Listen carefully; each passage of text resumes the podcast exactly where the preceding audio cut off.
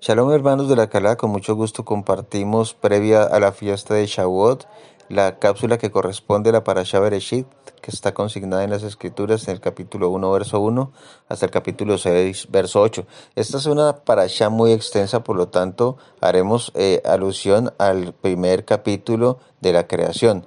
Entonces leemos el capítulo 1, eh, versos 3 al 5, y dice así.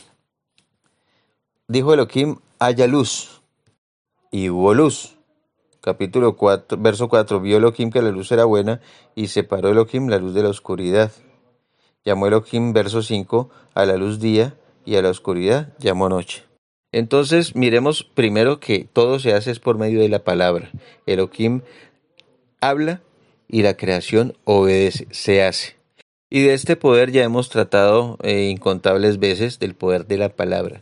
Ese mismo poder lo heredamos nosotros y lo confirma nuestro don Yeshua en las escrituras cuando dice cosas más grandes que estas podrán hacer ustedes. Y está hablando precisamente desde la creación, no solo la sanación de enfermos, ni, ni, la, ni la sacada de demonios y tantos milagros y prodigios. No, también está hablando de esta parte de la creación y se lo promete es porque así es. Le damos ese poder porque tenemos la chispa de nuestro Padre Elohim y eso lo vamos a ver más tarde en los versos eh, que corresponden a la creación del hombre. Entonces con nuestra palabra podemos bendecir y construir o podemos destruir y maldecir. En el Birij en el Sefer de Gilel de Lucas, capítulo 3, está establecido todo un capítulo correspondiente al poder que tenemos eh, en la lengua, dentro de nuestra boca. Pero como venid de Israel, nuestro objetivo y nuestro modo de hablar y, de construir y bendecir es el que estamos obligados a usar. Bendecir y construir, iluminar, dar buen consejo y, buenas obras es el papel que tenemos que desarrollar frente a nuestros hermanos y frente al mundo y las naciones. Hablemos de lo que trata esta primera creación, la luz.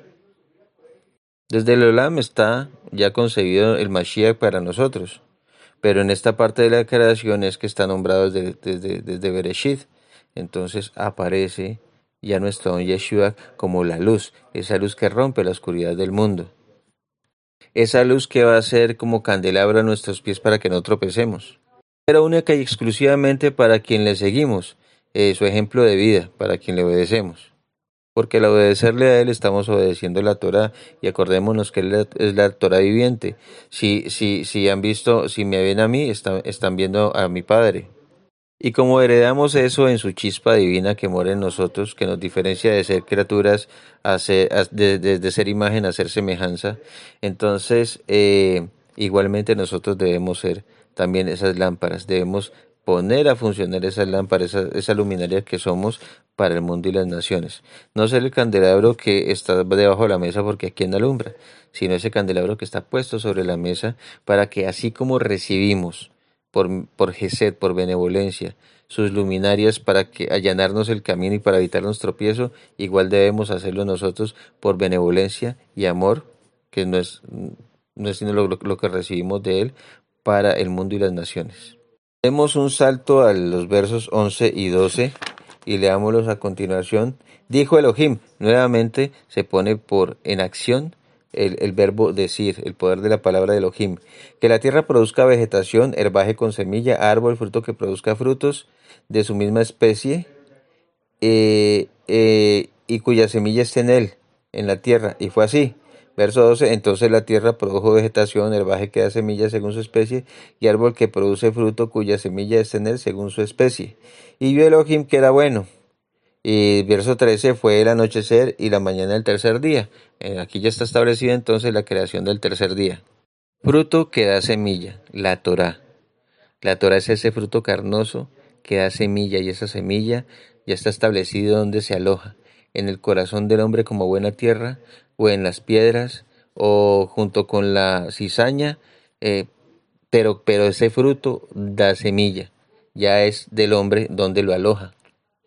Pero indiscutiblemente ese es el fruto del cual nos tenemos que alimentar. El otro fruto, el que no hizo el creador, es el fruto transgénico. El fruto que se crea en, la, en laboratorios, la semilla que se crea en laboratorio, la semilla que está tabulada, que está codificada y la que el hombre se inventó eh, como mejora para, para, para, la que, para la que proveyó nuestro Padre Creador, porque son semillas que aguantan diferentes pisos térmicos, que son más resistentes a las plagas, etcétera, porque el Creador se nos quedó corto, según el hombre, el Creador se quedó corto al crear la semilla. Entonces, eh, además comercialmente no se puede sembrar sino esa semilla que está tabulada y que está codificada por las diferentes entidades del, del, del Estado que se encargan de estos menesteres, cuando el método del creador es totalmente diferente si se cumple con el trato de la tierra, con el Shemitah, con el año sabático de la tierra, si se cumple con las cosechas del sexto, del séptimo, eh, y del, primero y segundo y tercer años, el Creador bendice esa tierra. No le caerá seguramente plaga, o no le afectará el fruto de la plaga, eh, tantas cosas que de manera sobrenatural pueden eh, suceder con nuestra tierra y con nuestros cultivos, dependiendo del grado de obediencia y de credulidad, de credibilidad que le demos al Creador en sus palabras y en sus promesas.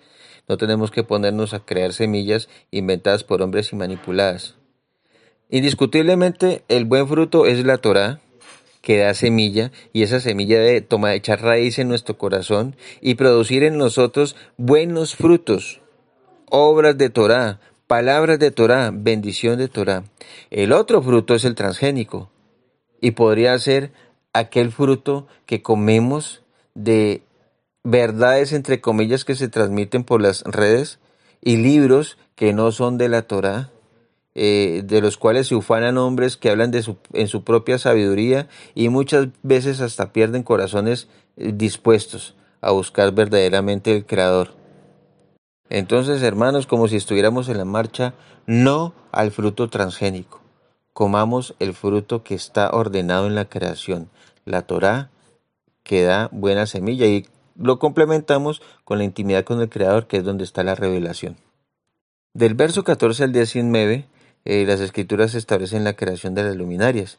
Ya todos conocemos cuáles fueron las luminarias puestas en el día, cuál fue la luminaria puesta en la noche y el Creador en su benevolencia ya nos ha instaurado o nos ha instalado el calendario que debemos seguir para sus modadim tal como está contemplado en las escrituras.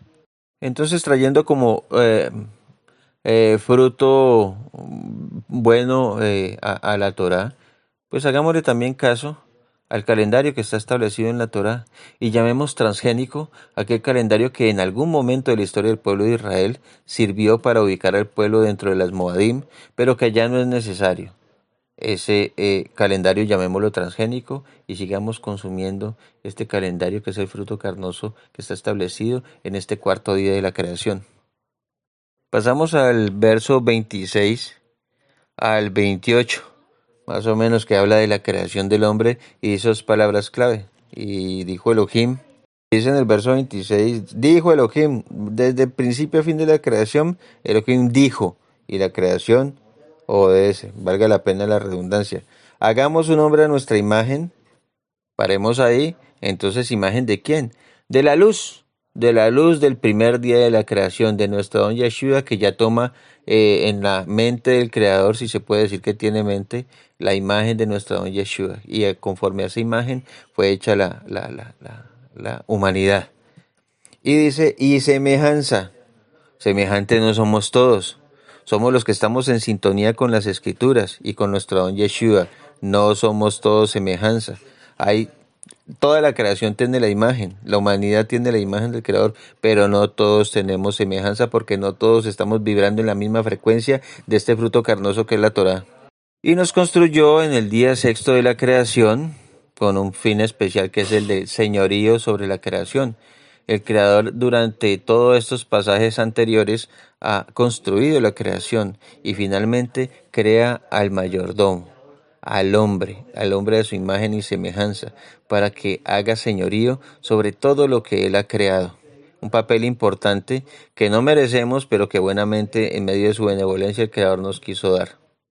En el verso 28, eh, nuestro Padre Creador bendice al hombre, nos ordena fructificarnos y multiplicarnos, eh, nos ordena que llenemos la tierra y que la sometamos a nuestro señorío. Ya en el verso 29 y 30, entonces nuestro Padre Creador nos aclara para los que tenemos dudas que todo fruto de la tierra, todo árbol, todo vegetal, nos lo dio por comida. Igual que a los animales. A los animales también todo fruto de la tierra se los dio por comida. No comíamos carne. El Creador nos hizo vegetarianos. ¿Hasta cuándo fue eso? Hasta el Maúl. Después del Maúl, después del diluvio, el Creador nos ordena o nos permite comer carne, pero en la creación el hombre era vegetariano y los animales, carne, pues los que conocemos, los felinos y los reptiles, toda la creación vegetarianos. Y después de toda hermosa y sabia creación, el Creador miró que todo era bueno y se dedicó a ese primer gran legado que nos dejó, a esa primera señal que dejó, que fue reposar. Descansó de todo lo que había creado, vio que todo lo que había creado era bueno y se dedicó a guardar Shabbat. Él fue el primero que lo instituyó, él fue el primero que lo guardó. Y si Él es el Rey de Reyes, Señor y Señores de toda la creación, y lo guardó, ¿quiénes somos nosotros para desobedecer? Bendito sea el Padre que nos ilumina con este fruto carnoso de las escrituras que se llama Torah y con la revelación que nos brinda cuando entramos en intimidad con Él. Que tengan una Shabua Top y una feliz y una Shabua o no, una Hak Samea Hak Shavuot Sameach. Qué pena, casi que no puedo. Bendiciones.